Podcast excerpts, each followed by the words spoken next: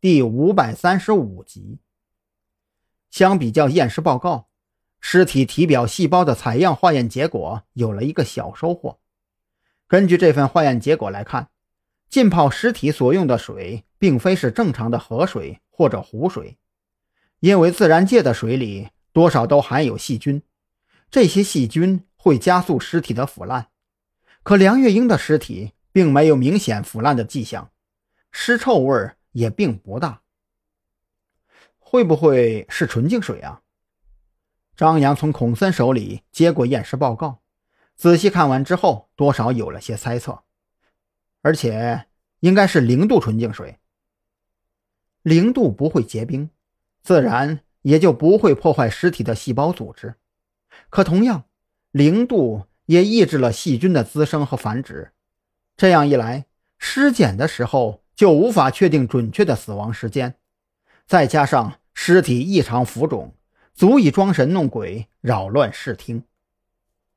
他们不可能不知道，警方已经对梁月英进行布控，在这个节骨眼上，还要费尽心思的杀死梁月英，更是将她的尸体进行特殊处理，并且移动到别墅的卧室之中，制造出密室死亡的假象来唬人。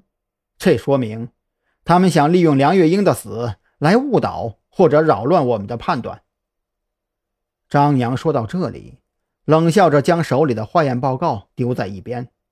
既然这样，那咱们就换一个调查方向，先不去管他们到底是怎样将尸体放回卧室的，也不去管尸体为何如此古怪，咱们就盯死了王彦凯以及他的家人，以静制动。孔森非常赞同张扬的提议，当即指示对王彦凯家人进行监控的警员转入暗中，提高警惕。随时准备应对突发情况，等待凶手再次下手，争取来个黄雀在后，一举将其擒获。在梁月英死亡后第三天，王彦凯的女儿王亚楠回到了山南市，因为王彦凯情绪波动剧烈，梁月英的葬礼也完全是由王亚楠一手操办。在此期间，山南市市局给特侦局安排了临时的办公场地。是一处闲置的仓库，经过打扫收拾之后，看起来还算有模有样。在梁月英死亡后第十六天，赵军召集众人开会，他觉得继续这么等下去也不是个办法。距离梁月英的尸体被发现已经过去了十六天，孔副队长那边的监控始终没有发现，我们是不是应该换一个调查方向啊？赵军坐在办公桌前。烟灰缸里堆满了烟蒂。张扬同样非常苦恼，他也想不明白子午会为何没有继续对王彦凯家人下手？难道是自己判断错误？梁月英的死亡跟当年马文龙一案并不相同。问题是，我们没有其他调查方向啊！蓝雨桐更是苦笑着摊开手，在这半个月时间里。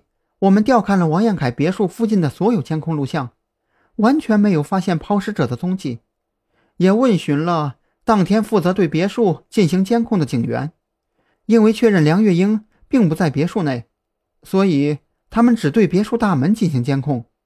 要不是有警员发现卧室的窗帘有了细微变动，甚至连尸体都发现不了。